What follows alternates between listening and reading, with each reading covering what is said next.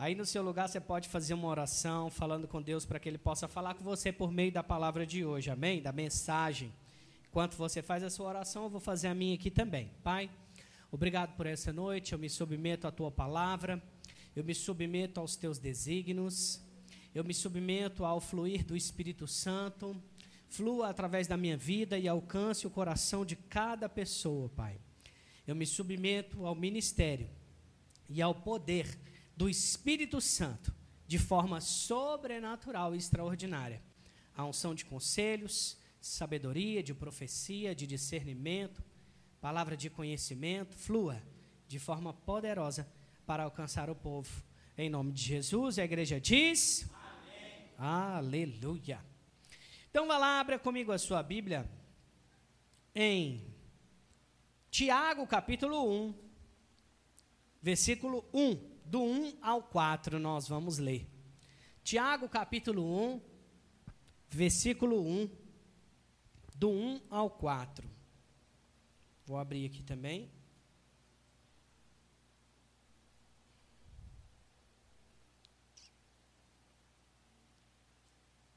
Tiago está lá depois de Hebreus. Quem achou, diga comigo assim: minhas contas estão pagas. Amém. Eu declaro também, em nome de Jesus. Bom, Tiago capítulo 1, versículo 1, do 1 ao 4, começa dizendo assim. Ele se apresenta, né? Ele diz: Tiago, servo de Deus e do Senhor Jesus Cristo, as doze tribos que se encontram na diáspora, saudações. Meus irmãos, tenha por motivo de grande alegria o fato de passarem por várias provações, sabendo que a provação da fé que vocês têm produzem perseverança. Ora, versículo 4. A perseverança deve ter uma ação completa, para que vocês sejam perfeitos e íntegros, sem que lhes falte nada. Aleluia. Diga assim comigo: a perseverança precisa ter uma ação completa. Amém. Aleluia. Irmãos, a perseverança em todas as áreas da sua vida precisa ter uma ação completa.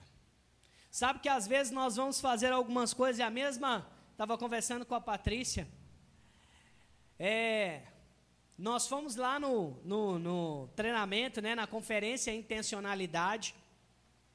E nessa conferência nós tivemos um, um dos ministros da conferência.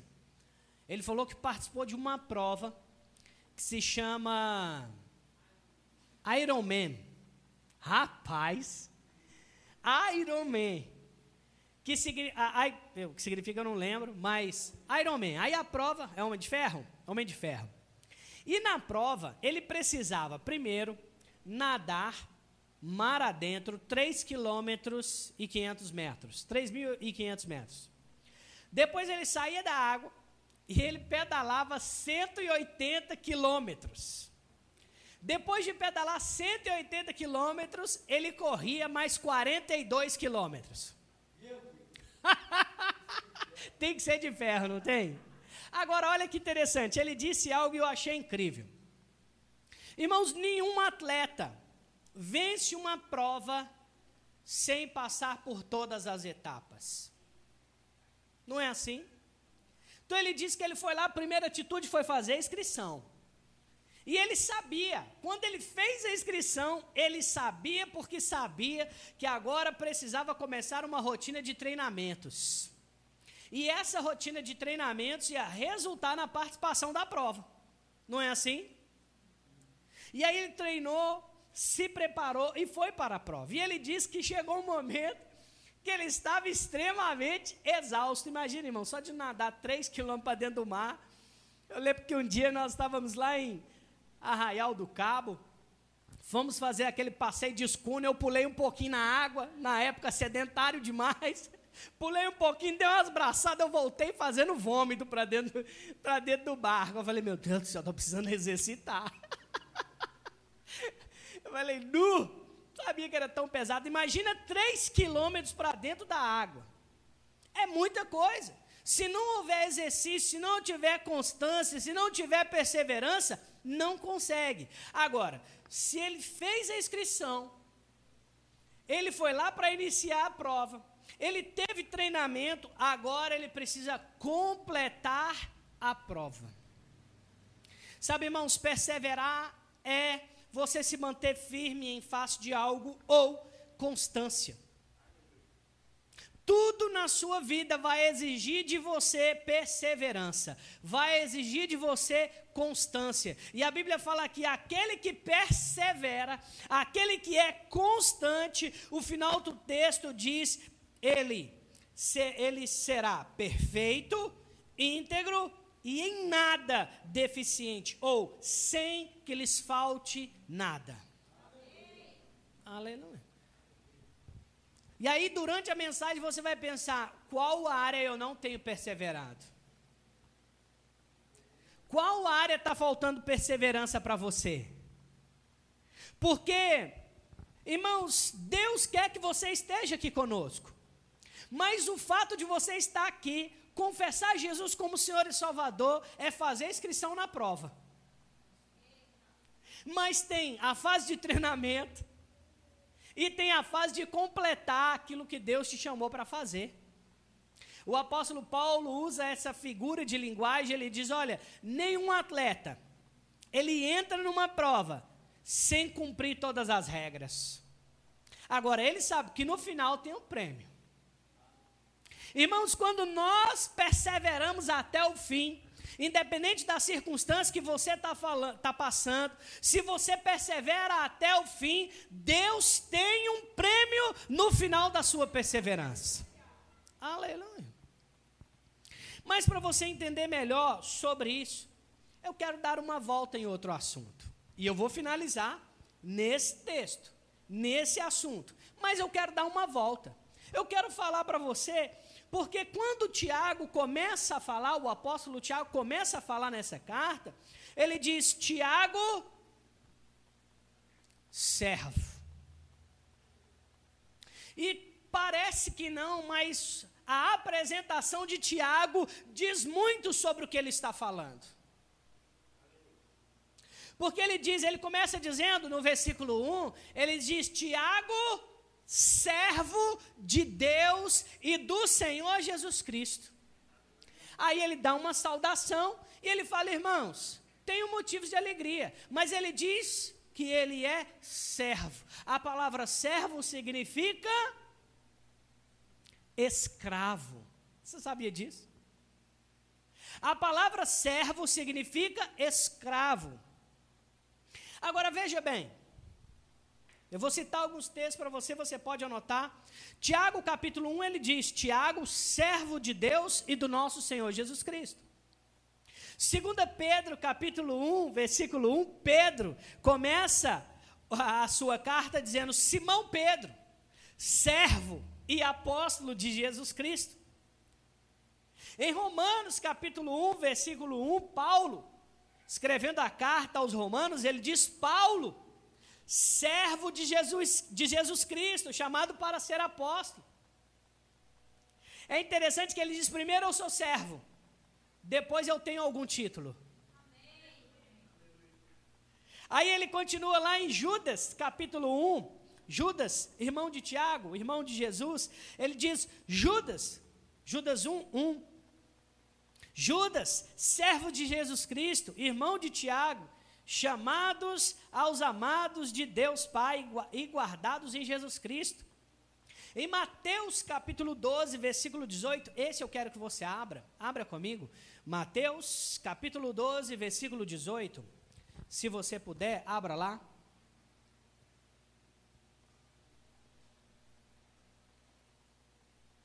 Diz assim: Eis aqui o meu servo, que escolhi é, que escolhi, o meu amado, em que a minha alma se compraz, farei repousar sobre ele o meu espírito, e ele anunciará juízo aos gentios. Está falando de quem?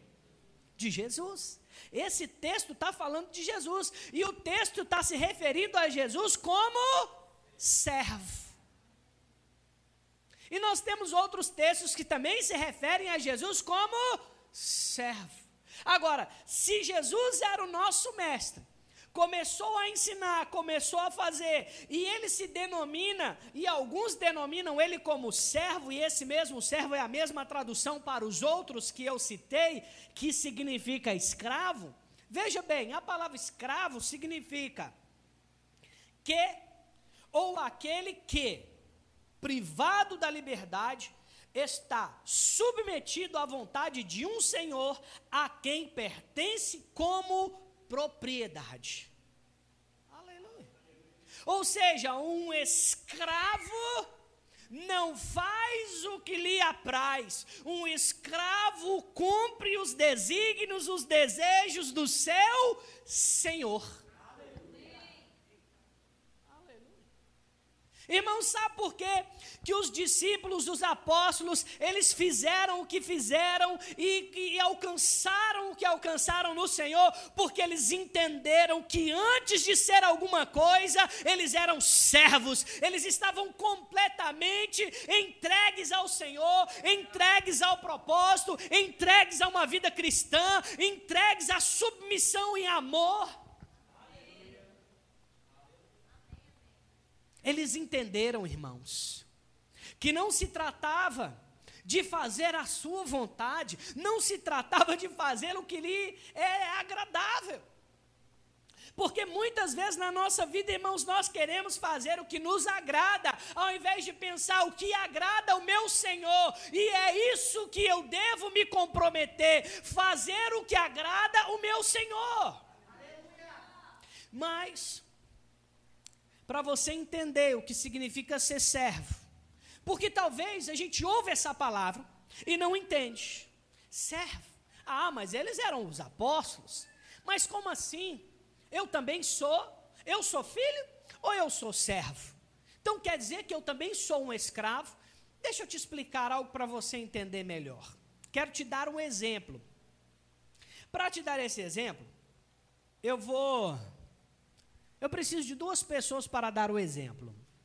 Posso usar aqui o Isri e o Humberto. Ótimo. Deixa eu colocar aqui o. Fica desse lado de cá, Humberto, por favor. Olha que interessante. Humberto, vou dar o exemplo do Humberto aqui, como meu parente. Humberto é meu primo, riquíssimo, dono de muitas posses. um exemplo, uma bênção em tudo que ele faz. E aqui o Isri, que também é riquíssimo, muitas posses. Mas Humberto tem mais posses que o Isri, nesse exemplo. Só nesse exemplo, só um pouquinho. e eu quero te dar um exemplo sobre redenção o significado de redenção para o povo judeu no Antigo Testamento. Para isso, eu vou te dar um exemplo. Eu tenho uma fazenda, tenho escravos, tenho animais, mas eu quero fazer um grande investimento. E eu quero plantar na minha fazenda, só que eu não tenho recurso para fazer esse investimento. E aí eu chego para o Humberto e ele fala: rapaz, você é meu primo, não acho que é o momento. Acho que você tem que esperar em Deus, Deus vai suprir a sua necessidade. Mas aí, infelizmente, eu estou sagaz, quero fazer esse investimento independente do que ele falar ou não. Eu vou fazer e eu falo, Humbertão, muito obrigado. E aí eu vou lá no Isri e falo, Isri, você é meu amigo, não é meu parente. E rapaz, eu quero te propor um negócio. É, bom, eu tenho as terras, eu tenho lugar para plantar, eu tenho escravos, eu tenho animais. Eu queria que você fosse meu sócio. Aí o Sri diz assim: Ah, rapaz, eu não quero arriscar o meu capital. Eu posso te emprestar. No final dos rendimentos, você tem que me pagar com juros a 20%. Pode ser? Rapaz, como bom negociador, né? Aí eu digo: Sim, tudo bem. Então ele não quer o risco. Então eu estou pegando dinheiro com ele emprestado e vou assumir o risco. Amém? Até aqui você entendeu? Eu tenho as terras, não tenho dinheiro, ele tem o dinheiro, estou fazendo um empréstimo. Então eu peço o Isri um empréstimo, ele me empresta e fala, rapaz, vai lá, é, faz essa terra prosperar, faz essa terra avançar. Eu falei, rapaz, o desejo do meu coração era fazer dar certo. Mas vieram chuvas demais nos tempos errados, a, a colheita que eu esperava, o recurso que eu investi, eu perdi ele todo. E agora eu estou sem dinheiro e eu estou endividado. No Antigo Testamento, a Bíblia fala que se eu sou parente do Isri, ele pode me dar a redenção, ou seja, perdoar ou não. Mas se eu sou um estranho, ainda mais causando um prejuízo, eu tenho que pagar essa dívida. E segundo a lei no Antigo Testamento, funcionava mais ou menos assim: eu dava os meus bens, eu dava os meus animais, eu dava a minha casa, a minha terra, mas se isso não pagasse a minha dívida, eu precisava ir com toda a minha família como escravo para servir a vida da família e das posses, dos bens do Isri. E é isso que acontecia. No Antigo Testamento isso acontecia. Agora, como eu, quais as minhas chances de deixar de ser escravo? Porque agora, por causa da minha dívida, eu me tornei escravo. Agora, quais eram as minhas chances de deixar de ser escravo. Como eu disse para vocês, precisa pagar a dívida. Só que eu não tenho dinheiro. Eu tive que dar as posses, dei tudo. Então eu não tenho dinheiro para pagar. Alguém pagar para mim. Mas é o seguinte: existiam umas formas desse pagamento de dívida. Se nós fôssemos parentes, ou se o meu parente resolvesse, se nós fôssemos parentes, no Antigo Testamento, em Êxodo capítulo 21, fala que ele poderia, se eu fosse hebreu e ele fosse hebreu também, ele só teria o direito de me escravizar durante sete anos. Seis anos e no sétimo ano ele teria que me liberar, de graça. Então, se nós fôssemos, eu fosse hebreu e ele hebreu, da mesma linhagem, ele só poderia me escravizar durante sete anos. Depois ele tinha que me libertar. Eu e a minha família. Agora, qual a outra forma que eu poderia ser liberto no ano do jubileu, que é o ano de perdão de dívidas. Só que esse, esse evento acontece de 50 em 50 anos. Imagina, estou com 34, daqui a pouco mais 50, 84, aí eu quero continuar com ele, eu quero que ele me cuida. Não é assim? Eu não quero ser, agora vou, vou ser livre para quê?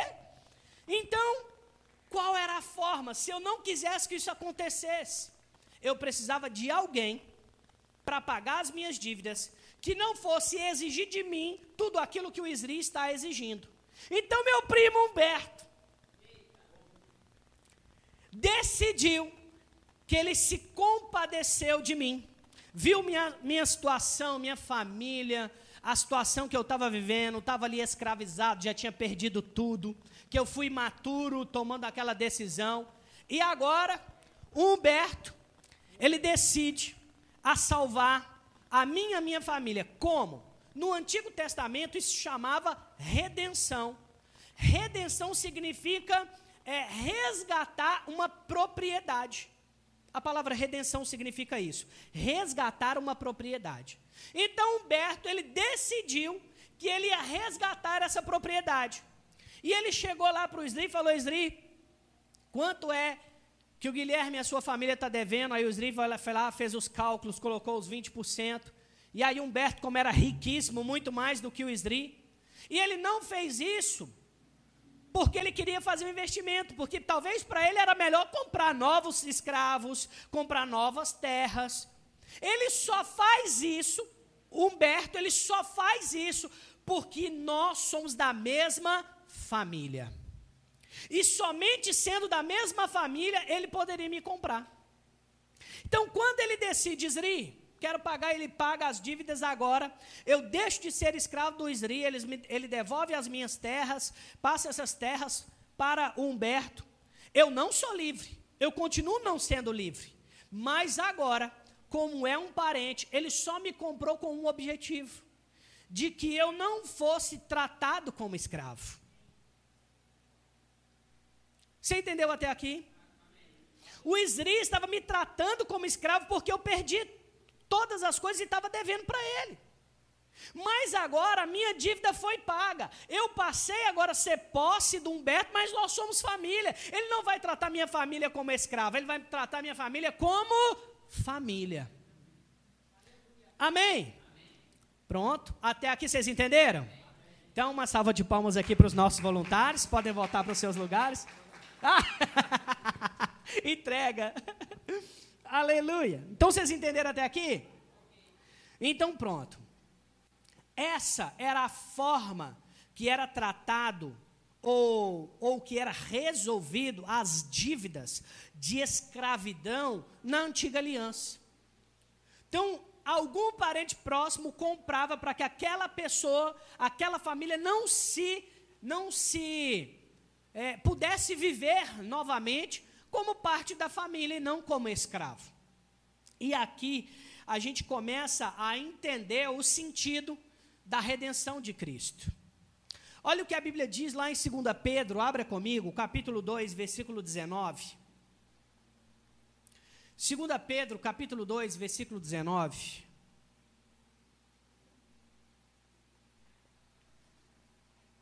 Diz assim: Todos acharam? Amém?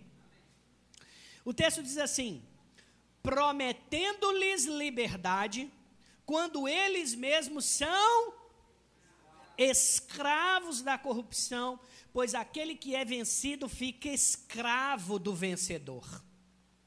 Quando Adão peca no Éden, a Bíblia diz, usando o gancho do pastor Gleison aqui na hora dos dízimos, quando Adão peca no Éden, ele perde a conexão, a divindade, a espiritualidade em Deus. E ele se torna escravo do pecado. Então, título de propriedade que era de Deus, o homem ao pecar, ele passa esse título de propriedade para o diabo. E a condenação de quem está no pecado é a morte. Todo aquele que pecar estará condenado à morte. Então agora, o diabo, durante muitos anos, ele, durante séculos, ele estava com o título de propriedade do homem. O homem era escravo do pecado. A Bíblia diz que porque Adão pecou, todos estavam debaixo do jugo da escravidão, do pecado e da morte. Estávamos encarcerados, estávamos presos. Vocês lembram quando Satanás diz para Jesus, lá no alto das montanhas, ele diz: Olha, se você se prostrar e me adorar, eu te darei todas as nações. Ele só pode dar aquilo que foi entregue nas mãos dele. Quando o homem pecou, ele entregou toda a autoridade, todo o poder, todo o domínio nas mãos de Satanás. Então, durante anos, nós estávamos escravizados. Olha o que diz em Salmos 49, versículo 7 e 8. Salmos 49, versículo 7 e 8. Diz assim: Ao irmão, verdadeiramente, ninguém o pode remir, nem pagar por ele a Deus o seu resgate. Pois a redenção da alma deles é caríssima, e cessará a tentativa para sempre. Nesse momento, não havia ninguém que poderia pagar essa dívida. Essa é a grande questão. Por que estávamos escravizados? Pelo poder do pecado. Porque não existia ninguém na face da terra com a capacidade de pagar o preço pelos nossos pecados. Porque não era só uma questão de morte precisava ser consanguíneo, precisava ser parente, precisava ter vindo do mesmo pai. Agora, não somente isso, mas precisava ser perfeito, sem corrupção, sem mácula, sem pecado. Então, por que, que foi necessário de Deus enviar o seu filho na figura humana? Porque não tinha nenhum homem com capacidade natural de remover os pecados dos homens. Então, Deus, na sua infinita bondade, Deus envia Jesus Cristo, o segundo Adão criado à sua imagem e semelhança. Então, quando Jesus vem na forma humana e ele paga o preço naquela cruz, olha o que diz Colossenses capítulo, capítulo 1, versículo, capítulo 2, versículo 14. Colossenses, capítulo 2, versículo 14. Ele diz assim: tendo cancelado o escrito de.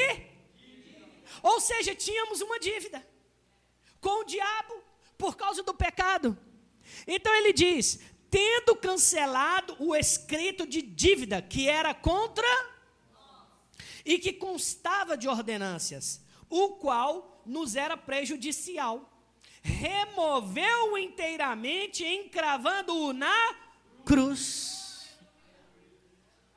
Ou seja, o ato da morte de Cristo, o Filho de Deus, consanguíneo conosco, porque fomos criados à imagem e semelhança do Senhor. Ele vem sem mácula, sem mancha e morre por mim e por você. E a Bíblia fala que ele prega naquela cruz o meu e o seu escrito de dívida. Ou seja, nós não devemos mais nada para o diabo. Ele é um derrotado, ele é um infeliz, porque Jesus derramou o seu preço, o seu sangue, e ele comprou você de volta. Apocalipse capítulo 5, versículo 9 e 10 diz assim: E entoava um novo cântico, dizendo: Digno é, digno és de tomar o livro e de abrir os selos, porque foste morto, fostes morto, e com teu sangue comprastes para Deus os que procedem de toda tribo, língua, povo, nação, e para nosso Deus o constituístes reino e sacerdote, e reinarão sobre a terra. Aleluia. Ou seja, o sangue de Jesus comprou você. O que o texto está dizendo é: ele foi morto e o seu sangue comprastes para quem? Para quem, gente? Para Deus. O sangue de Jesus comprou você para Deus. Diga assim comigo: o derramamento de sangue de Cristo na cruz foi o preço mais alto pago por mim e entregue a Deus. Então hoje você é propriedade exclusiva de Deus. As pessoas se convertem e elas acham que agora elas vão viver do jeito que elas querem. Quando na verdade, quando você entrega a sua vida para Jesus, Deus está dizendo: Eu resgatei mais uma propriedade. Mas você continua sendo servo, escravo de Deus. Aleluia. Aleluia. Aleluia. 1 Pedro capítulo 2, versículo 9 diz assim: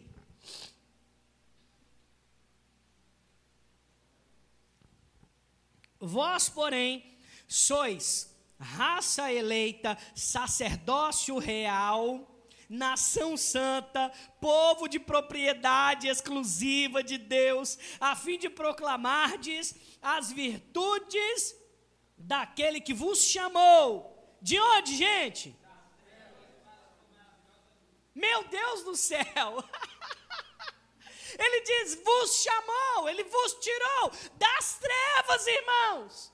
Nós estávamos em trevas, nós estávamos perdidos, nós estávamos em uma escuridão, onde não teríamos mais o que fazer, famílias destruídas, famílias doentes, pessoas desgarradas, e a palavra está te falando: o sangue de Jesus nos tirou da escuridão e nos levou para a luz.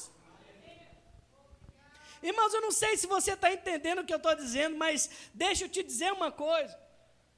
Somos servos e escravos de Deus, porque Jesus nos comprou, Ele pagou a nossa dívida. Você não tinha direito, você não teria como. Você estava escravizado do pecado, você era escravo do pecado, você era escravo das condições da carne, o diabo estava manipulando a sua vida, mas quando você decidiu entregar a sua vida por completo na mão de Jesus, esse sangue, ele cobre uma multidão de pecados e você passa a ser propriedade exclusiva de Deus. Aleluia. Aleluia. Agora, para mim esse texto, ele fecha esse assunto. Gálatas capítulo 1, capítulo 5, versículo 1. Esse você vai pregar lá na geladeira. Diz assim. Queria pedir o Lucas, se pudesse vir para o teclado, por favor. Gálatas capítulo 5, versículo 1, diz assim o texto. O apóstolo Paulo dizendo aos Gálatas: Para a liberdade foi que Cristo nos. Permanecei firmes e não vos submetais de novo a julgo de escravidão. Ele diz: Ó, oh, meu irmão, ele diz: para a liberdade foi que Cristo nos libertou. Não foi para a libertinagem. Não foi para viver de qualquer forma. Não foi para viver da forma que você acha que tem que viver. Não foi para viver é, de maneira desbandeirada. Não foi para viver quero hoje, eu quero ir para o carnaval, amanhã eu vou para a igreja. Não foi para fazer dessa forma. Hoje eu quero ter um relacionamento assim, amanhã eu vou ter outro. Não foi para de, ser dessa forma. Ah, porque meu relacionamento está assim, meu relacionamento está assado. O que a palavra está falando? Porque Deus deseja que a liberdade que Ele te deu foi para que seja uma bênção em todas as áreas. E não libertinagem. Deus não nos chamou para ser libertinos. Deus não nos chamou para fazer de qualquer forma. Ele diz: foi para a liberdade que Cristo nos libertou. Mas não é qualquer liberdade, é uma liberdade que tem parâmetros e princípios espirituais que são regidos por Deus na Sua palavra.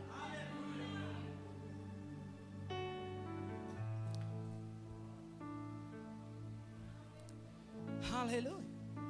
Se o que você está vivendo foge da palavra, se o que você está, a sua vida, está fugindo dessa liberdade que Cristo conquistou para nós naquela cruz. Agora você vai entender o texto que eu vou ler, Tiago 1, capítulo 4. A perseverança precisa ter uma ação completa porque ele diz: Eu sou servo, porque eu entendi.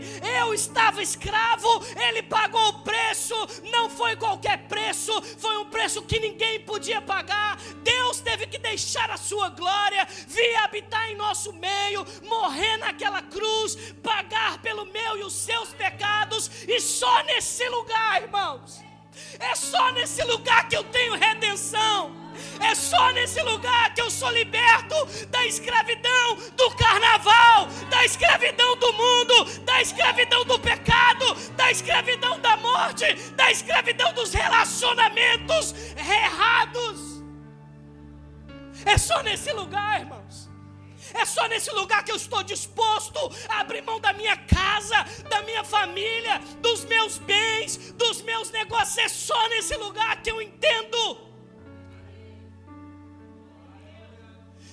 diz: Senhor, eu sou servo e eu tenho alegria passar por tribulações, porque eu entendi o preço foi alto demais para eu não me submeter e perseverar até o fim. Uh! Oh, aleluia! Não tem outro lugar para eu estar.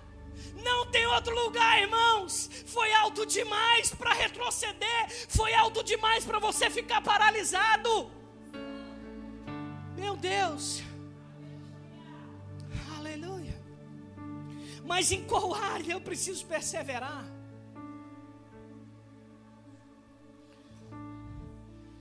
Sabe, irmãos, que eu tenho percebido nos últimos dias que nós precisamos começar a perseverar nas orações. Precisamos acender uma chama em nossos corações, porque muitas pessoas estão se perdendo porque a chama no coração se apagou, porque perdeu o fervor, porque perdeu a alegria de adorar o Senhor, porque perdeu a alegria de orar e buscar os dons do Espírito Santo, porque perdeu a alegria de festejar servindo ao Senhor no culto. Muita gente que não está perseverando, irmãos, porque acha que as festas mundanas são melhores do que está aqui nesse lugar. Mas é porque não está queimando nada dentro porque não está perseverando na oração, porque não está perseverando na constância, na busca do Senhor, porque não está perseverando nos cultos, porque não persevera no discipulado, porque não persevera no serviço na igreja, porque não persevera em nada, e aí não sabe, ah, por que, que eu não estou avançando? Porque não persevera na santificação. Deus nos chamou para ser santo como Ele é santo. Se Ele pagou o preço, irmãos, e eu não sou mais meu, eu preciso me santificar.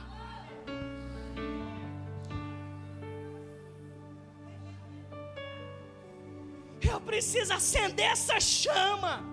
Eu preciso, irmãos, é uma, é uma questão de vida ou morte, porque se eu não estou vivendo essa vida para o Deus que me comprou, eu estou em desobediência.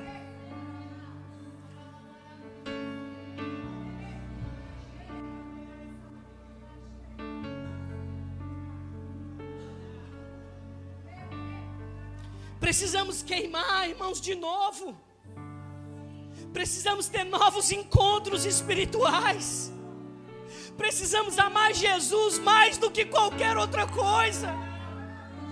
Precisamos nos entregar a ponto de desejar estar aqui todos os dias, na presença, exaltando, restaurando minha vida espiritual. É tempo, irmãos, de um avivamento dentro de nós. Só vai acontecer lá fora o que primeiro acontecer dentro de você uma restauração completa. E eu posso dizer uma coisa, irmãos, para vocês: não se trata de correr, cair, dançar, mas se trata de amar mais Jesus do que qualquer outra coisa. Ah, irmãos, eu percebo um derramamento do amor nesses dias. Eu percebo um derramamento do fruto do Espírito nesses dias. Eu percebo um derramamento, uma intenção, um crescimento, um desenvolvimento, um arrependimento de pecados, irmãos. Ah, nos últimos dias o Senhor está nos chamando, irmãos, para essa entrega completa sem manchas, sem máculas, com fogo queimando novamente dentro de você. Sabe aquele dia que você entregou a sua vida para Jesus e diz: Eu vou fazer diferente. Você diz: Não, eu vou servir ao meu Senhor. Eu vou abrir mão de tudo, eu vou abrir mão das festas aquele dia, irmãos. Deixa eu te dizer, deixa acender, reacender essa chama dentro de você. Comece a queimar por Jesus, comece a desejar Jesus, entregue a sua vida por completa nele, arrependa dos seus pecados, muda a tua vida, porque aquilo que você está vivendo de errado não é de Deus para você.